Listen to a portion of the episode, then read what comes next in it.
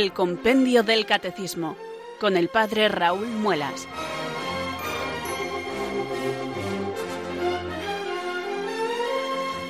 Muy buenas tardes queridos amigos, son las 4, las 3 en Canarias. Aquí comienza una nueva edición del Compendio del Catecismo. Reciban un saludo muy cordial desde Talavera de la Reina del Padre Raúl Muelas que un día más les habla desde estos micrófonos de Radio María, la radio de la Virgen, la fuerza de la esperanza. Sed todos bienvenidos.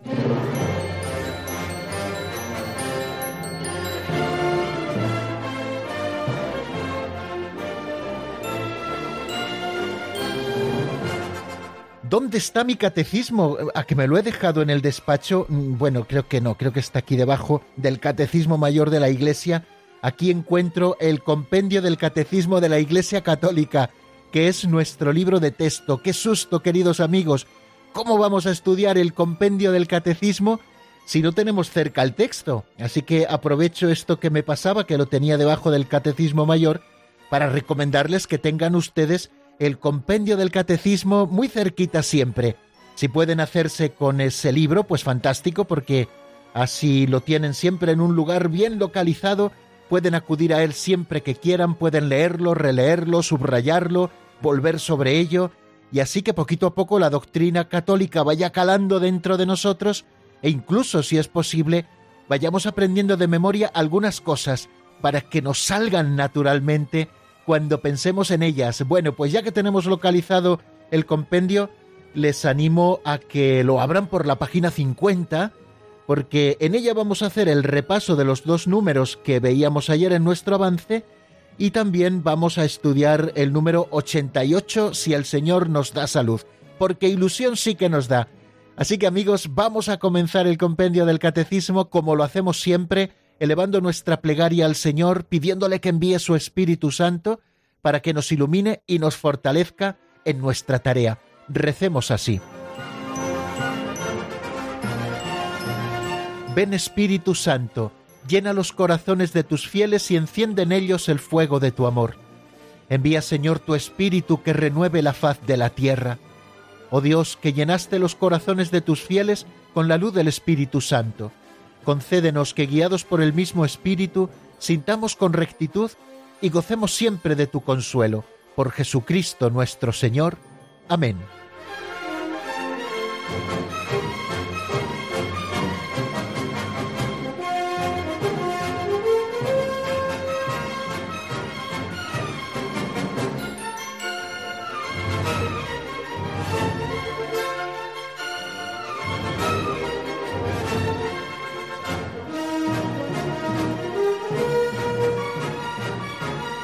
El que sí que tengo bien localizado aquí en la mesa del estudio es el libro de Pinceladas de Sabiduría.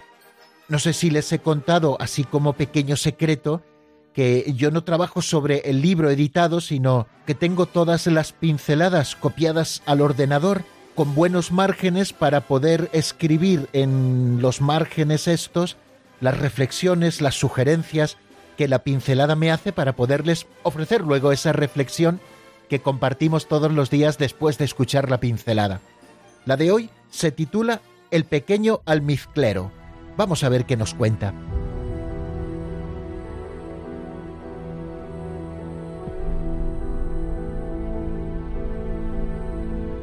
El pequeño almizclero.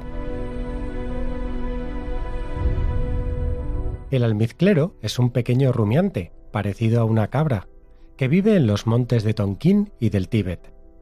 Un día olió un suave olor al almizcle y quedó prendado. Recorrió mil veces los bosques en busca de almizcle y no lo encontró. Se olvidó de comer, de beber y de dormir. Un día cayó por un precipicio. Al lamerse el pecho, que se le desgarró por la caída, descubrió que era ahí, en su pecho, donde tenía una bolsa ovalada que segregaba el almizcle. Ya era tarde. El almizclero, acto seguido, murió. Las madres hindúes terminan así su relato. Oh hijo, bien amado de Dios, no busques a Dios por los montes, no lo busques fuera de ti, búscalo dentro, en tu alma, que ahí está.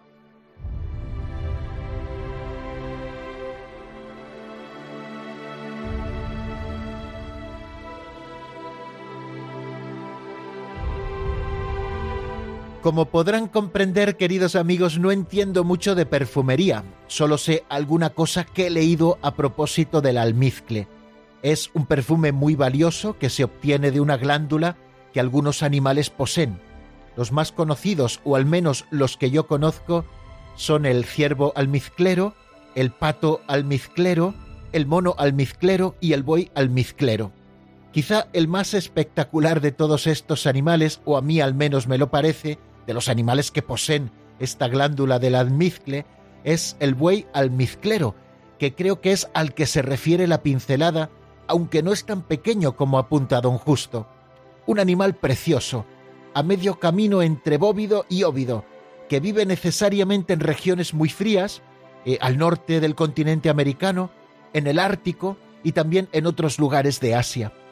Puede llegar a pesar 400 kilos en el caso de los ejemplares más grandes y es de una estampa preciosa, con pelo largo hasta la mitad de las patas y cuernos aplastados y un poco retorcidos. El almizcle, ese perfume precioso, es producido por una glándula que, según parece, se encuentra hacia el pecho del animal. El pequeño almizclero, nos contaba la pincelada que hemos escuchado, olió un buen día ese perfume que él producía sin saberlo. Quedó prendado por ese aroma tan agradable, y sin saber de dónde venía, se puso a buscarlo denodadamente. Recorrió una y otra vez los bosques, pero no lo encontró. Tan entusiasmado estaba por encontrar la fuente de ese aroma que se olvidó de sí mismo. No comía, ni bebía, ni dormía. Un día, enloquecido por su búsqueda, cayó por un precipicio, como hemos escuchado. Y oh sorpresa, a causa de la herida que se le abrió en el pecho, descubrió la glándula que segregaba aquel amado perfume. Estaba dentro de él. Sin embargo, el almizclero lo desconocía por completo. Perdió la vida buscando lo que llevaba dentro. Esta sugerente parábola me ha hecho recordar una frase muy célebre del santo obispo de Hipona de San Agustín. Noli fora sire, in te ipsum redi, in interiore homine habitat veritas, que significa no salgas fuera de ti, entra dentro de ti, en el hombre interior habita la verdad. Nos pasamos media vida buscando la felicidad porque hemos sentido su agradable aroma. La buscamos a tientas, a veces apasionadamente, en muchas ocasiones en lugares y en cosas que jamás podrán darnos esa felicidad. Algunos incluso se dejan la vida en ello. Y sin embargo, la tenemos más cerca de lo que pensamos. La felicidad suprema está en Dios, y a Dios le encuentra el hombre interior, es decir, aquel que no se desparrama en las cosas materiales, ni en la fama, ni en las influencias sociales, ni en el dinero, ni en el placer. Algunos han traducido las palabras de San Agustín in interiore homine como en el interior del hombre. Creo que no es una correcta traducción porque el texto agustiniano no dice in interiore homini, sino in interiore homine, es decir, en el hombre interior. ¿Qué es el hombre interior? Encontramos una pista para responder a esta pregunta en la segunda carta a los Corintios capítulo cuarto versículo 16. Por eso nos dice San Pablo, no nos acobardamos, sino que aun cuando nuestro hombre exterior se vaya desmoronando, nuestro hombre interior se va renovando día a día. Buscar la felicidad plena en las cosas creadas es apoyarse en el hombre exterior que termina desmoronándose. El almizcle de la felicidad debemos buscarlo en lo que San Pablo llama el hombre interior. Hay otro texto que encontramos en la carta a los romanos en el capítulo 7 versículos 22 y 23 donde el apóstol nos dice, según el hombre interior, me complazco en la ley de Dios, pero percibo en mis miembros otra ley que lucha contra la ley de mi razón y me hace prisionero de la ley del pecado que está en mis miembros. El hombre interior, por tanto, es el que busca a Dios, el que busca sus leyes, el que se deja conducir por el Espíritu de Dios. No debemos conformarnos a la manera de pensar de este mundo, sino que por el contrario, nuestro hombre interior debe ser transformado por la renovación de nuestras mentes. Esta renovación de nuestra mente se produce en la medida en que permitimos que el Espíritu Santo tenga plena libertad dentro de nuestro hombre interior. Con esto a la vista, también nosotros podremos aplicarnos la moraleja de la pincelada de hoy. No busques a Dios por los montes, No lo busques fuera de ti, búscalo dentro, en tu alma, que ahí está.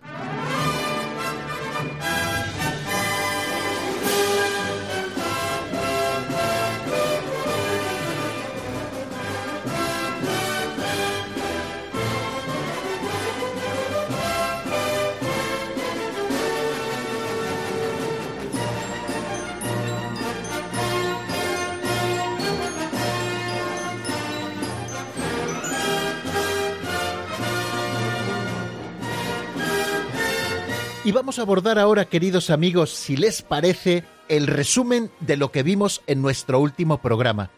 Vamos a centrar el texto en su contexto, como decimos tantas veces, porque creo que es necesario para que no perdamos ese sentido de la perspectiva a la hora de estudiar la doctrina tal y como nos la presenta el compendio del catecismo. Nos situamos en el segundo capítulo de la segunda sección de la primera parte. En esta segunda sección en la que estamos estudiando los diferentes artículos del credo. Hubo un primer capítulo al que le dedicamos muchas semanas, Creo en Dios Padre Todopoderoso, Creador del cielo y de la tierra, y luego hemos empezado el segundo capítulo dedicado a Jesucristo, en el que vamos a estudiar los diferentes artículos que el credo de los apóstoles dedica a Jesucristo. Ya estudiamos el primero de ellos, Creo en Jesucristo, su único Hijo nuestro Señor. A propósito de este artículo, estudiamos lo que significa el nombre de Jesús, también por qué es llamado Cristo, en qué sentido Jesús es el Hijo unigénito de Dios y también qué significa el título Señor. Como ven, aparte del nombre de Jesús, hemos estudiado tres títulos que definen a Jesucristo y que nos han enseñado muchas cosas de él. El primero de ellos es el título de Mesías, de Cristo, de ungido, el segundo es el de Hijo unigénito de Dios, y el tercero es el título de Señor.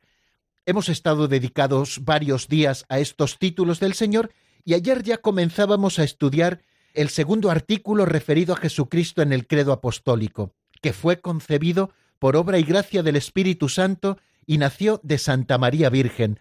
Nos estamos acercando poquito a poco con estas enseñanzas primero introductorias al misterio de la encarnación del Señor, de la concepción en el seno virginal de Santa María, y luego nos acercaremos también a diversos misterios de su vida, tanto de su vida oculta como de su vida pública. Bueno, todo eso lo estamos estudiando en este segundo artículo sobre Jesucristo, que fue concebido por obra y gracia del Espíritu Santo y nació de Santa María Virgen. También en este artículo vamos a dedicar algunas sesiones a la Mariología, es decir, al estudio sobre la Santísima Virgen María, que seguro que nos apasiona a todos. Bien, pues ayer, que ya empezamos, como les digo, ese segundo artículo referido a Jesucristo, que fue concebido por obra y gracia del Espíritu Santo, ayer estuvimos ya desarrollando el número 85 y el número 86, números introductorios, como les digo, que nos van acercando al misterio de la encarnación. El número 85 se pregunta por qué el Hijo de Dios se hizo hombre, y responde el compendio del Catecismo con lo siguiente. El Hijo de Dios se encarnó en el seno de la Virgen María por obra del Espíritu Santo, por nosotros los hombres y por nuestra salvación. Esta es la razón de la encarnación de Jesús en las entrañas purísimas de Santa María. Lo hizo por nosotros los hombres y por nuestra salvación. Y luego especifica cuatro razones por las cuales el Hijo de Dios se hizo hombre. Lo hace el compendio del Catecismo. Primero, para reconciliarnos a nosotros pecadores con Dios. Segundo, para darnos a conocer su amor infinito. Tercero, para ser nuestro modelo de santidad. Y cuarto, para hacernos partícipes de la naturaleza divina. Desgrana de una manera preciosa y también de una forma muy resumida las razones por las cuales se encarnó la segunda persona de la Santísima Trinidad, llegada a la plenitud de los tiempos en las entrañas virginales de Santa María. Esas son las cuatro razones que nos da al desgranar eso que dice de por nosotros los hombres y por nuestra salvación. En primer lugar, para reconciliarnos a nosotros pecadores con Dios. Para eso se encarnó, para reconciliarnos con Dios. Y ofrecíamos algunos textos del Nuevo Testamento, especialmente de San Juan, donde esto se hace patente. Pueden leer tanto el capítulo 3 como el capítulo cuarto de la primera carta de San Juan donde aparece esto dicho de una manera mucho más amplia, yo solo me centro, como lo hace el Catecismo Mayor de la Iglesia, en algunos versículos que nos hablan de esta razón. Se encarnó por reconciliarnos con Dios. En el capítulo cuarto, versículo diez, nos dice San Juan en su primera carta, Dios nos amó y nos envió a su Hijo como propiciación por nuestros pecados. Ya estudiamos el otro día lo que era el propiciatorio, que era ese lugar santo donde el sacerdote asperjaba la sangre del Cordero Inmaculado para tratar de borrar los pecados del mundo, pues Dios hizo a su Hijo propiciación por nuestros pecados, para liberarnos, para salvarnos del pecado, para quitar el pecado del mundo, como Cordero Inmaculado que quita el pecado del mundo. Y también leemos en el versículo 14 de ese capítulo cuarto de la primera carta de San Juan, el Padre envió a su Hijo para ser Salvador del mundo. Y en el capítulo 3 de esa misma carta, en el versículo 5, ya se nos había dicho que Él se manifestó para quitar los pecados. San Juan el Bautista es San Juan Evangelista el que nos lo cuenta, cuando ve pasar a Jesucristo lo señala como el Cordero de Dios que quita el pecado del mundo. Esta es la primera razón por la cual Jesucristo se encarnó en las entrañas de Santa María, para reconciliarnos con Dios, para quitar el pecado del mundo. Si recuerdan, leíamos un texto precioso en ese momento de San Gregorio de Nisa, que nos dice lo siguiente, Nuestra naturaleza enferma exigía ser sanada, desgarrada, ser restablecida, muerta, ser resucitada. Habíamos perdido la posesión del bien, era necesario que se nos devolviera. Encerrados en las tinieblas, hacía falta que nos llegara la luz. Estando cautivos, esperábamos un Salvador, prisioneros un socorro, esclavos un libertador.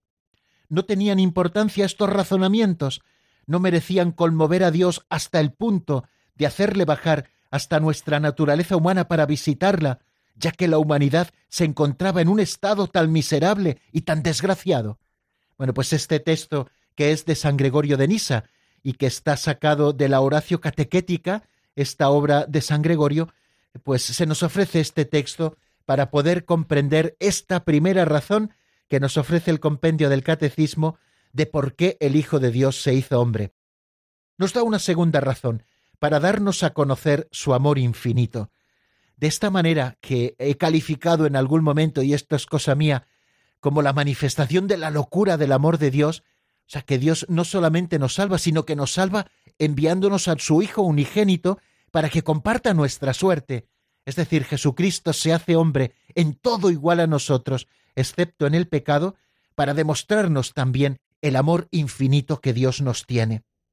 En esto se manifestó el amor que Dios nos tiene, dice San Juan también en esa primera carta, en que Dios envió al mundo a su Hijo único para que vivamos por medio de él. O en el Evangelio de San Juan, en el capítulo 3, versículo 16, nos dice, tanto amó Dios al mundo, que dio a su Hijo único, para que todo el que cree en él no perezca, sino que tenga vida eterna. Queridos amigos, así nos ha manifestado Dios el amor infinito que nos tiene con la encarnación de su Hijo, y vinculado a la encarnación, también con el misterio de la Eucaristía. El Señor no sólo ha querido hacerse hombre y ser uno de nosotros, en todo semejante a nosotros menos en el pecado, sino que también ha querido quedarse con nosotros en la Eucaristía. Jesucristo todo entero, su cuerpo, su alma, su sangre y su divinidad. Nos ofrece también, por no entretenerme mucho más, una tercera razón el compendio del Catecismo. El Verbo se encarnó para ser modelo nuestro de santidad. Cargad con mi yugo y aprended de mí que soy manso y humilde de corazón, nos dice el Señor en el Evangelio. El Señor se pone como modelo, pone su corazón como modelo para todos nosotros. Aprended de mí que soy manso y humilde de corazón. Y nosotros aprendemos la santidad y la vivimos cuando contemplamos a Cristo y contemplamos su corazón y le pedimos al Espíritu Santo que las actitudes, los sentimientos, los pensamientos más profundos del corazón de Cristo los vaya grabando también en nuestro corazón. Jesucristo se nos ofrece como ese camino de santidad, como un modelo de santidad que tenemos que imitar. Yo soy el camino y la verdad y la vida, nos dice Jesús también en el Evangelio. De una manera bonita lo traduce San Agustín en uno de sus sermones. Yo soy el camino verdadero que conduce a la vida. El Señor se nos ofrece como ese modelo, como ese camino, el camino también de su humanidad para alcanzar a Dios. Nadie puede alcanzar a Dios si no es por el camino también de la humanidad de Jesucristo. Él es el modelo de las bienaventuranzas y la norma de la nueva ley, esa nueva ley que Jesús nos entrega en la última cena. Amaos unos a otros como yo os he amado. Si se dan cuenta, Él es el punto de referencia. Él no pone otro modelo que Él. No dice amaos unos a otros como os ha amado no sé quién o como os ha amado no sé cuánto. Eh, amaos unos a otros como yo os he amado. Y aquí se ha manifestado en su encarnación el amor de Dios. Este amor tiene como consecuencia la ofrenda efectiva que Jesucristo hace de sí mismo. Y este amor, imitado por nuestra parte de Jesucristo, ha de tener también esa consecuencia efectiva, la de hacer la ofrenda de nosotros mismos a Dios Padre, tal y como la hizo Jesucristo. Y también nos ofrece una cuarta razón del porqué de la encarnación. El Verbo se encarnó, nos dice el compendio del Catecismo, citando también a la segunda carta de San Pedro, capítulo 1, versículo cuarto, para hacernos partícipes de la naturaleza divina. Al hablar de esto, citábamos dos textos, uno de San Ireneo de León y otro de Santo Tomás de Aquino, que nos dan creo que mucha luz en lo que nos quiere decir el compendio del catecismo al ofrecernos esta cuarta razón de la encarnación, para hacernos partícipes de la naturaleza divina. La encarnación de Jesucristo ha posibilitado el que nosotros podamos participar de la naturaleza divina. Este texto de San Ireneo de León dice lo siguiente, porque tal es la razón por la que el Verbo se hizo hombre, y el Hijo de Dios, Hijo del hombre, para que el hombre, al entrar en comunión con el Verbo y al recibir así la filiación divina, se convierta en Hijo de Dios. Y el otro texto de Santo Tomás de Aquino también resultaba más chocante y también muy esperanzador para todos nosotros. Dice Santo Tomás, el Hijo unigénito de Dios, queriendo hacernos partícipes de su divinidad, asumió nuestra naturaleza para que, habiéndose hecho hombre, hiciera dioses a los hombres. Esta es la razón por la cual Dios se ha hecho hombre, para hacernos a nosotros hombres, para hacernos como Dios, para hacernos dioses.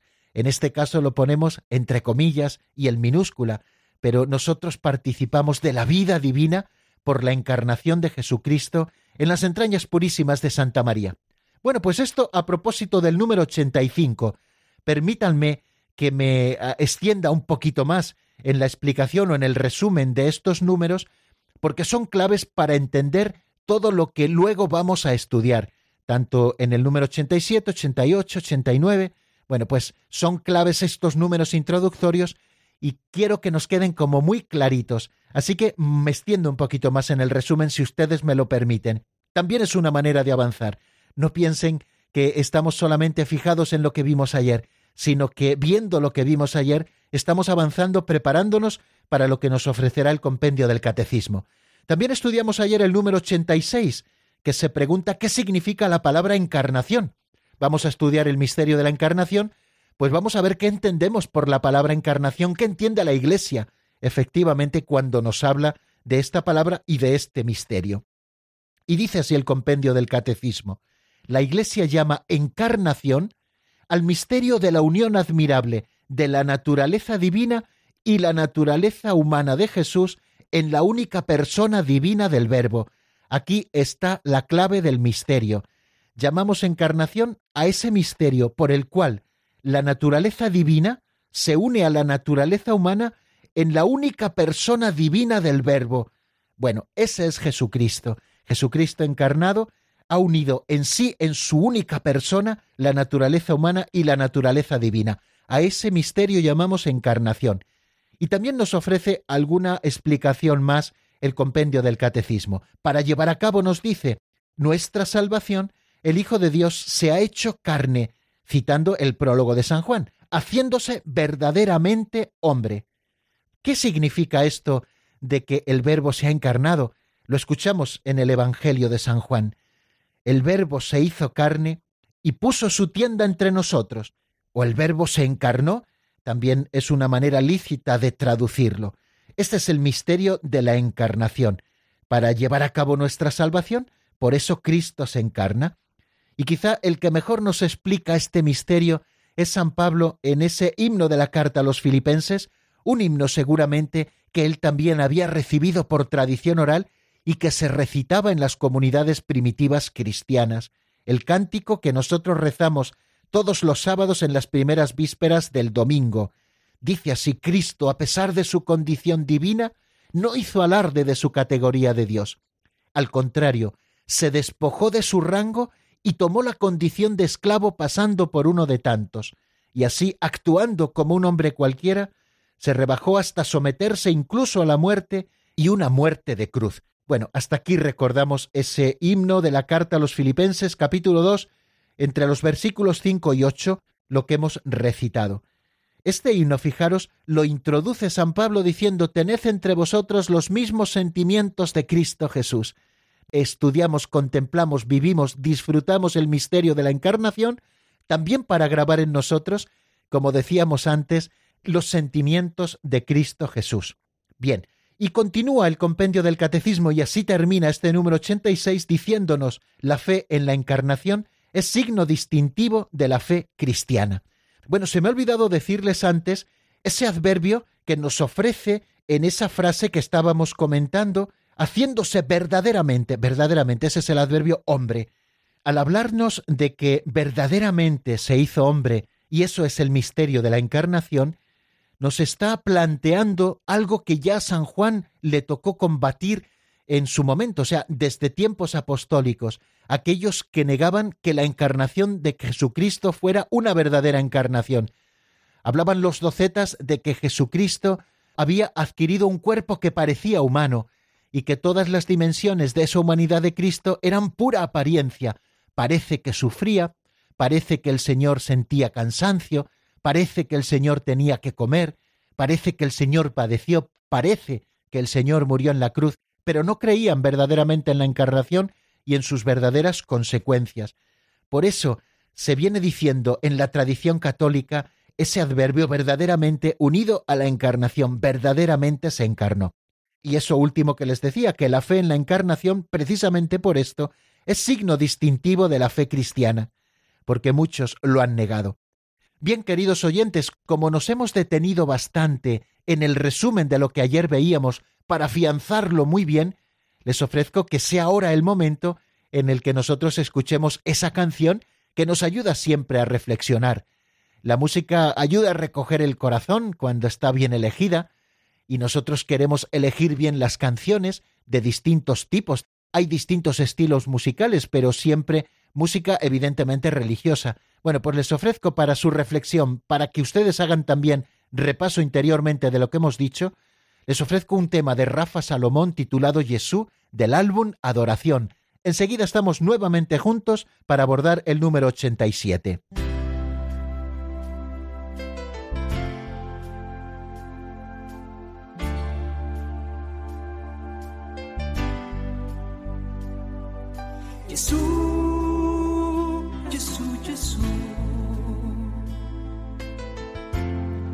Voglio essere accanto a te. Gesù, Gesù, Gesù.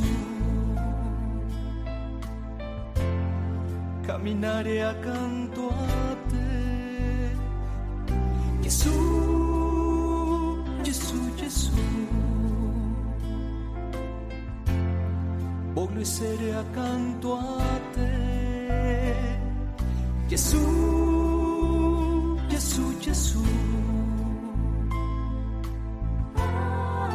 Camminare accanto a te. Fiducia alla tua parola, nel tuo spirito e la felicità. Pulire i miei errori e mia vita sempre nuova sarà. Fiducia alla tua parola, nel tuo spirito e la felicità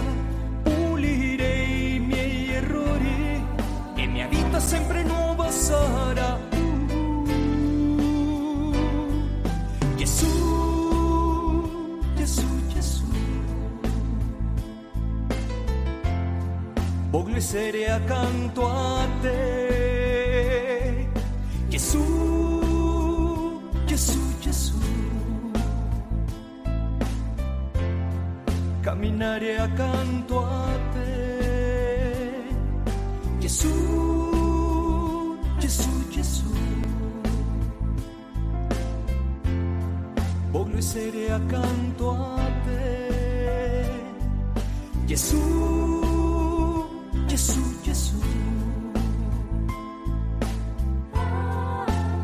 diadakan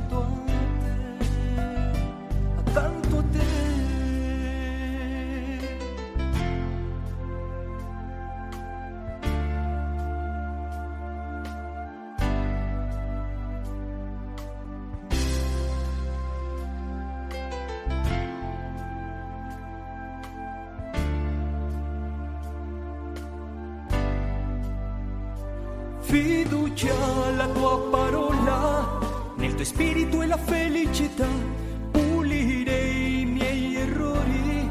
E mia vita sempre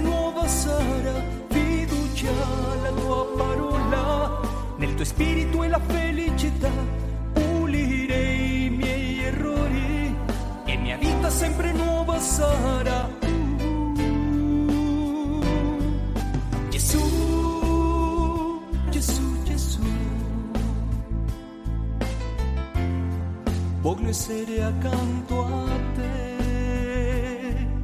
Gesù, Gesù, Gesù.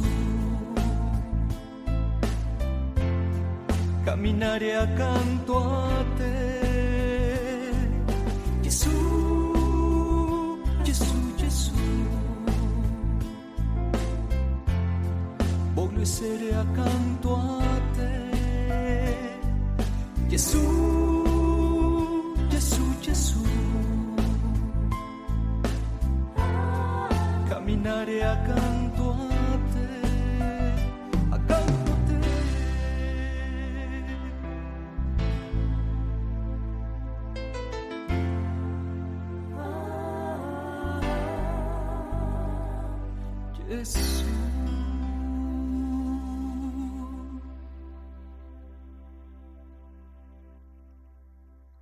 Están escuchando el Compendio del Catecismo con el Padre Raúl Muelas.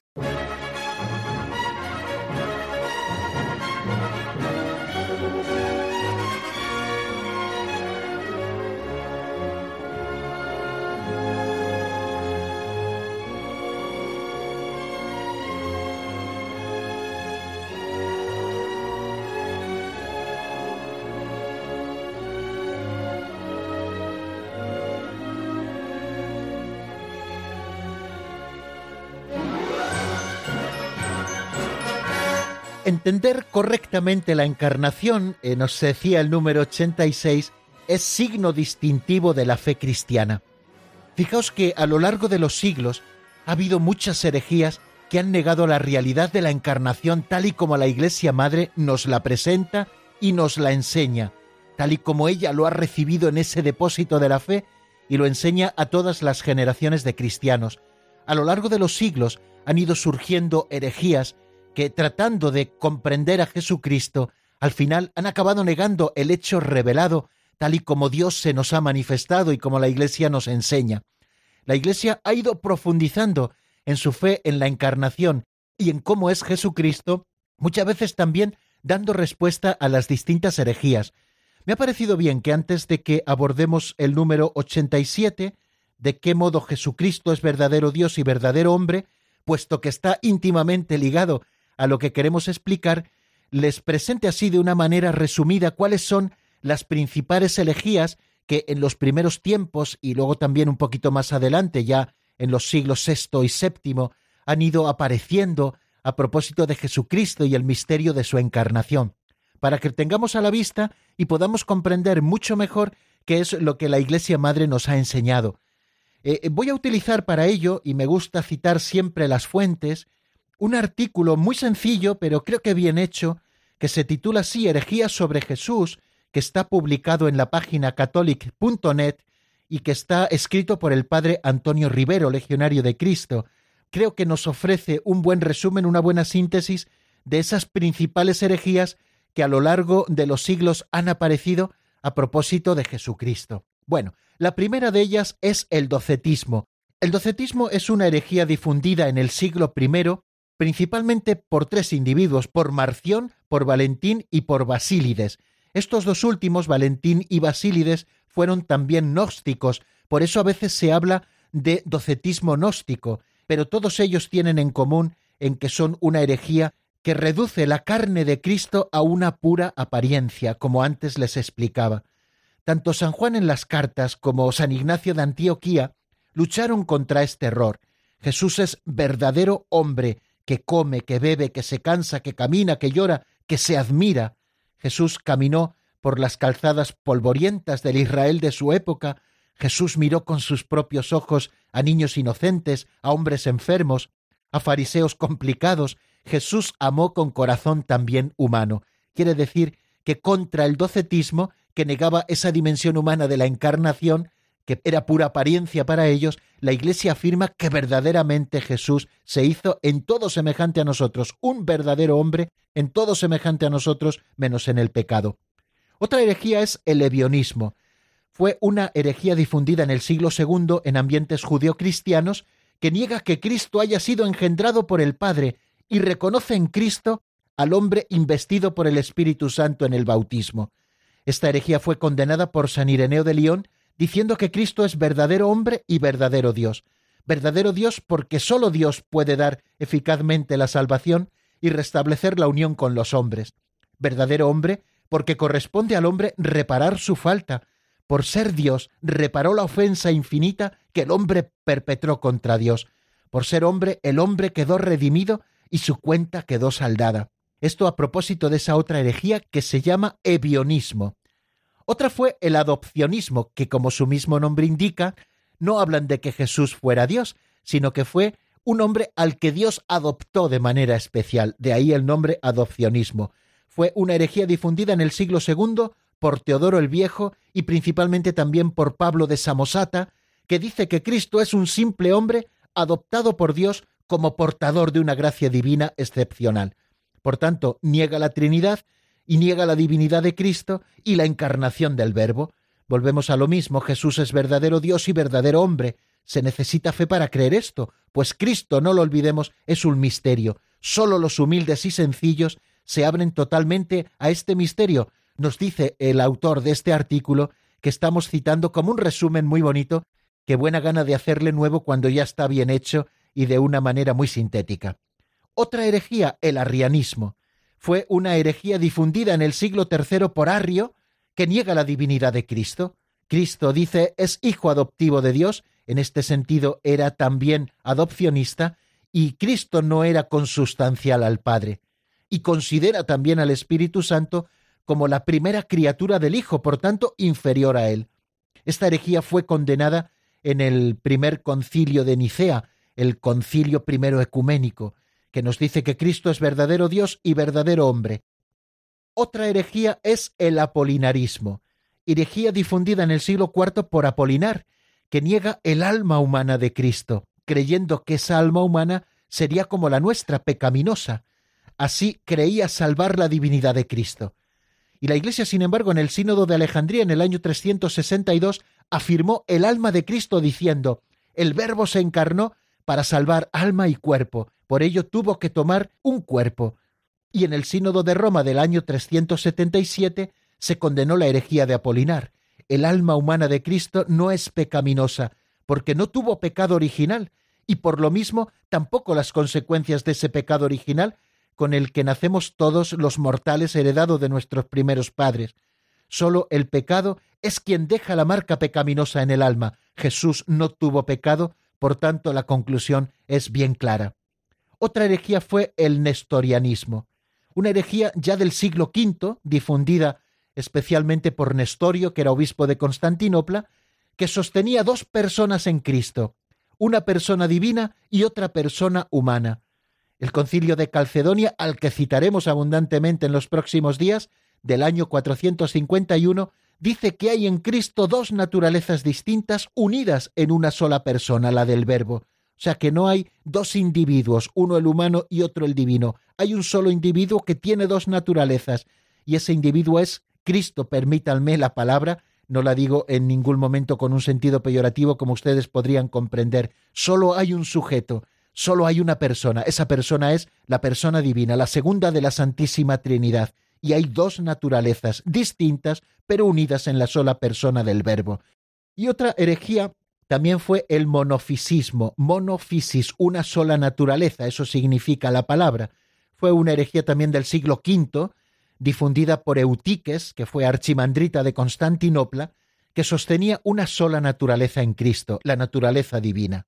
A él le dio respuesta el concilio de Calcedonia también, diciendo que en Cristo hay dos naturalezas, una divina y otra humana.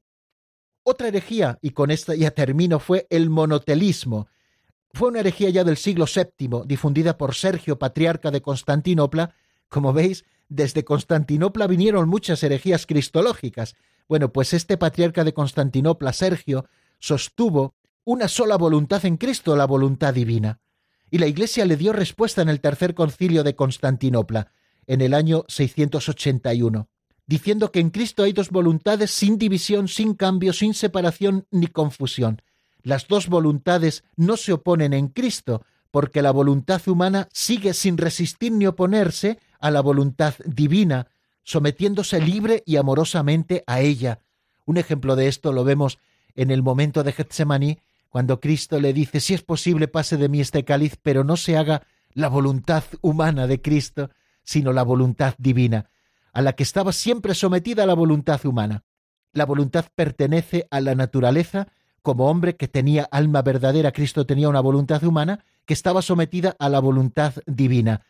Bien, pues estas son principalmente las herejías en las que he querido detenerme, porque creo que nos puede ayudar un poco a comprender cómo se ha ido abriendo paso el dogma cristológico a través de esos errores que se nos han presentado. Creo que no nos da tiempo ya, queridos amigos, a exponer el número 87. Pero bueno, me alegro porque así lo comenzamos ya el próximo lunes desde el principio.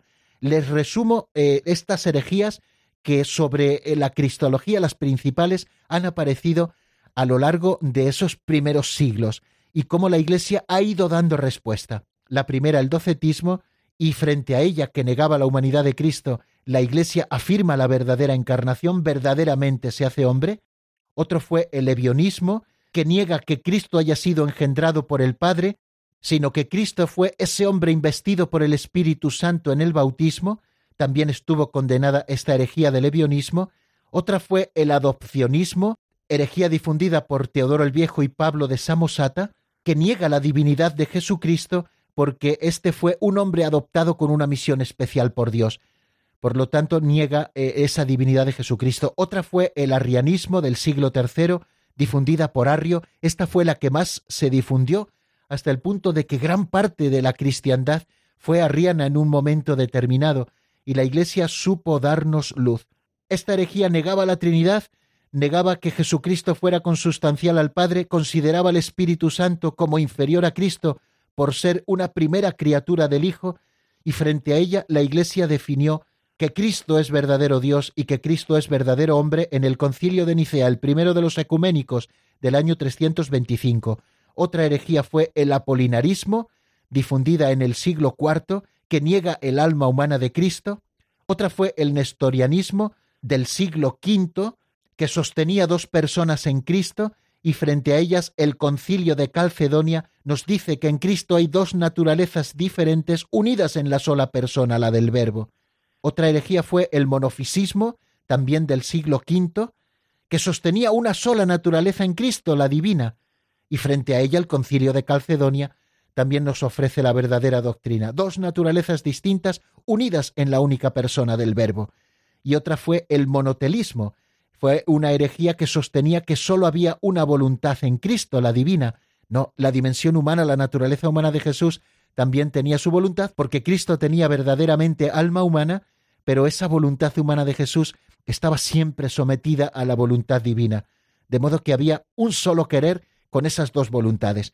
Bien, pues eh, hemos presentado las herejías, no nos ha dado tiempo a más, les ofrezco un teléfono si quieren llamarnos 91005 9419 91005 9419 y les ofrezco también una canción y mientras tanto ustedes pueden marcar este teléfono. La canción es de Saúl Nava titulada Gracias mi Señor y está sacada del álbum Al Rey de Reyes.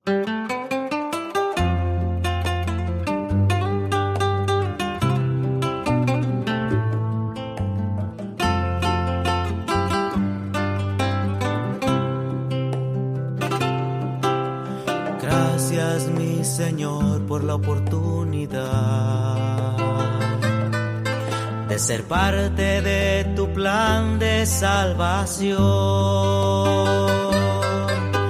Gracias porque entre tantos he sido yo elegido para llevar tu mensaje. En tus manos yo pongo mis deseos, mis sueños, metas y tristezas.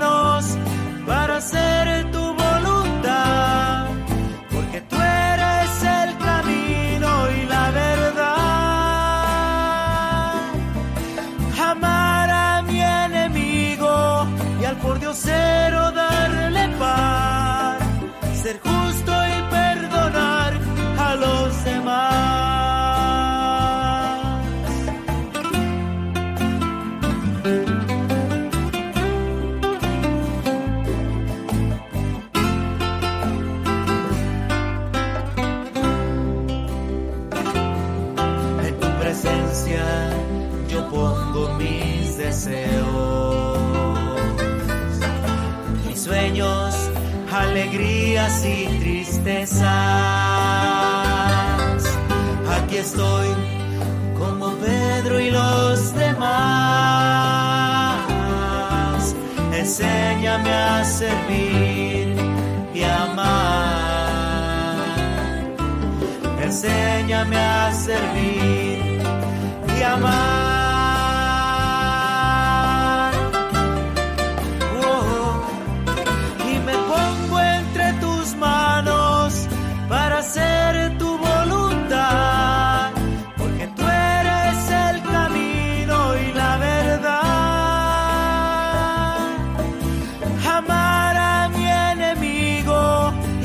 Y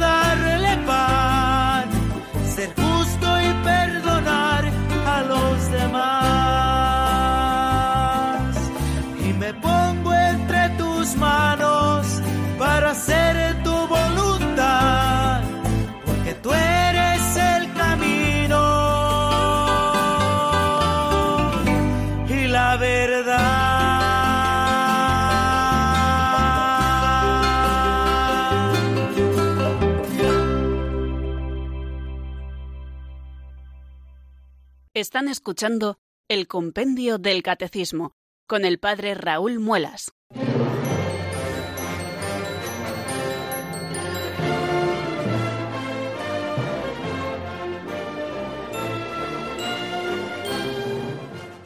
Doce minutos para las cinco de la tarde.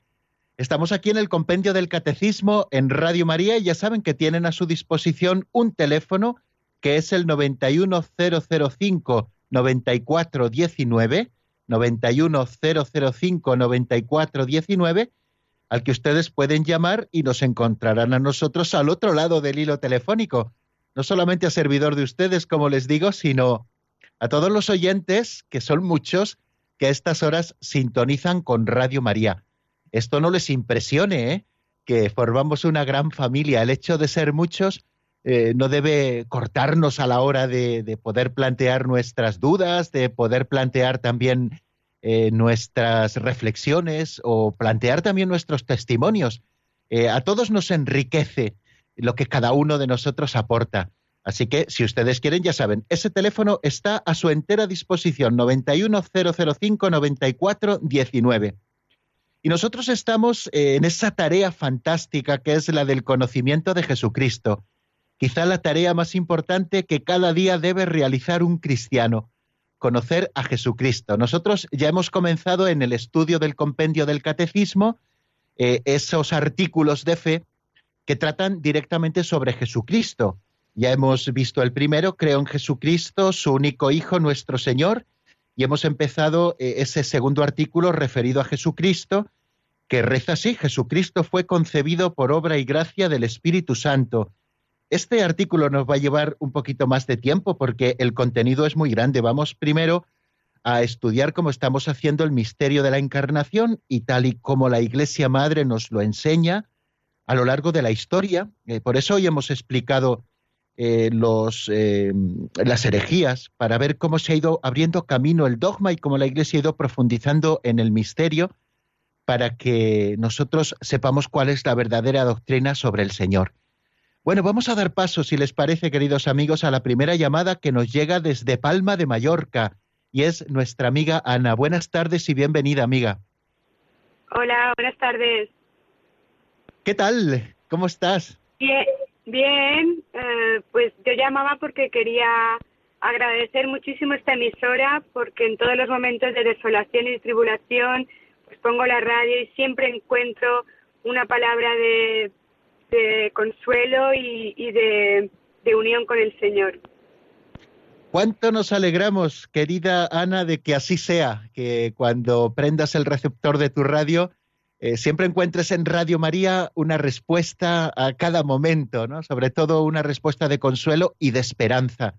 Eso es lo que siembra en nosotros siempre la palabra de Dios, la presencia de Él en las ondas, el formar una gran familia que vive en comunión con la doctrina católica y que ama la Iglesia. Y eso es lo que también siembra en nosotros la presencia de María, la Virgen Santa María, que está en esta radio hasta en el nombre. No solamente la tenemos siempre en la intención, no, siempre, eh, no solamente la tenemos siempre en el cariño, sino que hasta en el nombre siempre se manifiesta en Radio María la presencia de Santa María, Madre de Dios y Madre nuestra. Pues nos alegramos muchísimo, Ana, y esperemos que siga siendo así. Tú ten siempre cerquita tu receptor de radio para que en cualquier momento que lo necesites puedas encenderla y allí encontrarás eh, una palabra de consuelo en Radio María. Y si no tiene a mano en ese momento la radio, pues siempre tenemos el teléfono, el smartphone, donde, tenemos la posibilidad de escuchar en directo Radio María. Hay una página web que es la oficial de la radio, www.radiomaria.es, eh, que ustedes acceden a ella y allí pueden eh, escuchar la radio en directo. También hay alguna aplicación que se pueden descargar tanto en la plataforma de iOS como de Android, eh, la aplicación de Radio María España, pues para tenerlo todavía mucho más fácil, solamente eh, clicando un botoncito, el icono de la Virgen de nuestra radio, y allí nos escuchan siempre. Mm, tenemos otra llamada desde Logroño, es Isabel. Buenas tardes y bienvenida, Isabel. Eh, buenas tardes, padre. Muchas gracias por su programa. Aparte de que te viene muy bien espiritualmente, también nos informa intelectualmente. Pero yo querría que me explicase cómo es el alma humana, el alma de las personas. Bien, bueno, vamos a ver qué podemos explicar eh, o qué conocemos también por, la revelación. Bueno, hemos dicho eh, cuando estudiábamos sobre todo al hombre a propósito de Dios creador, que en el hombre encontramos dos principios unidos. Es ese principio material, que es el que todos vemos, eh, que es nuestro cuerpo, con sus propias dimensiones también y sus propias pulsiones, y luego tenemos también un principio espiritual. Eh, ese principio espiritual es lo que llamamos el alma. Y a propósito del alma, hemos dicho que el alma ha sido creada directamente por Dios. En el mismo momento en que comenzamos a ser, Dios crea e infunde para cada uno de nosotros un alma espiritual, que es el que se une al cuerpo para constituir esta naturaleza humana que tiene estos dos principios. Eh, la presencia del alma, evidentemente, no la podemos captar por nuestros sentidos, porque los sentidos eh, captan lo material, pero sí que sabemos, entrevemos y, e intuimos esa presencia del alma en tantísimas cosas, porque es la que informa a nuestro cuerpo. Es ese principio de vida, ese principio de vida que por otra parte también nos dice el catecismo de la Iglesia Católica, es inmortal. Quiere decir que cuando se produce la muerte, lo que se provoca es esa separación del alma y del cuerpo.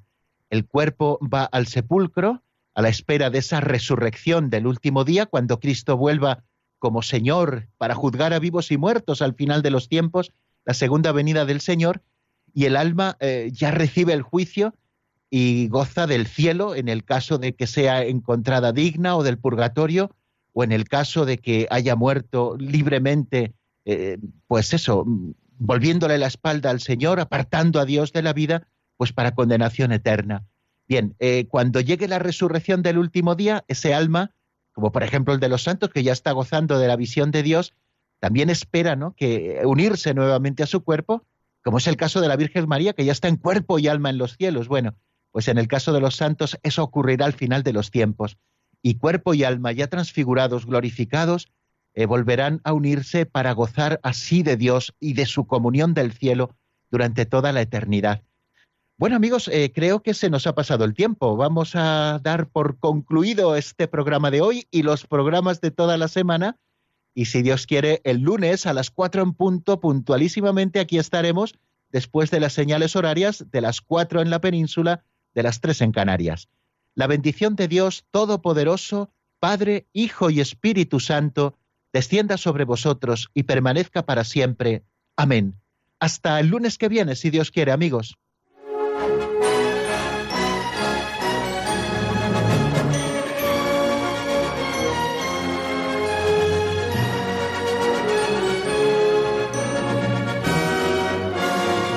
El Compendio del Catecismo con el Padre Raúl Muelas.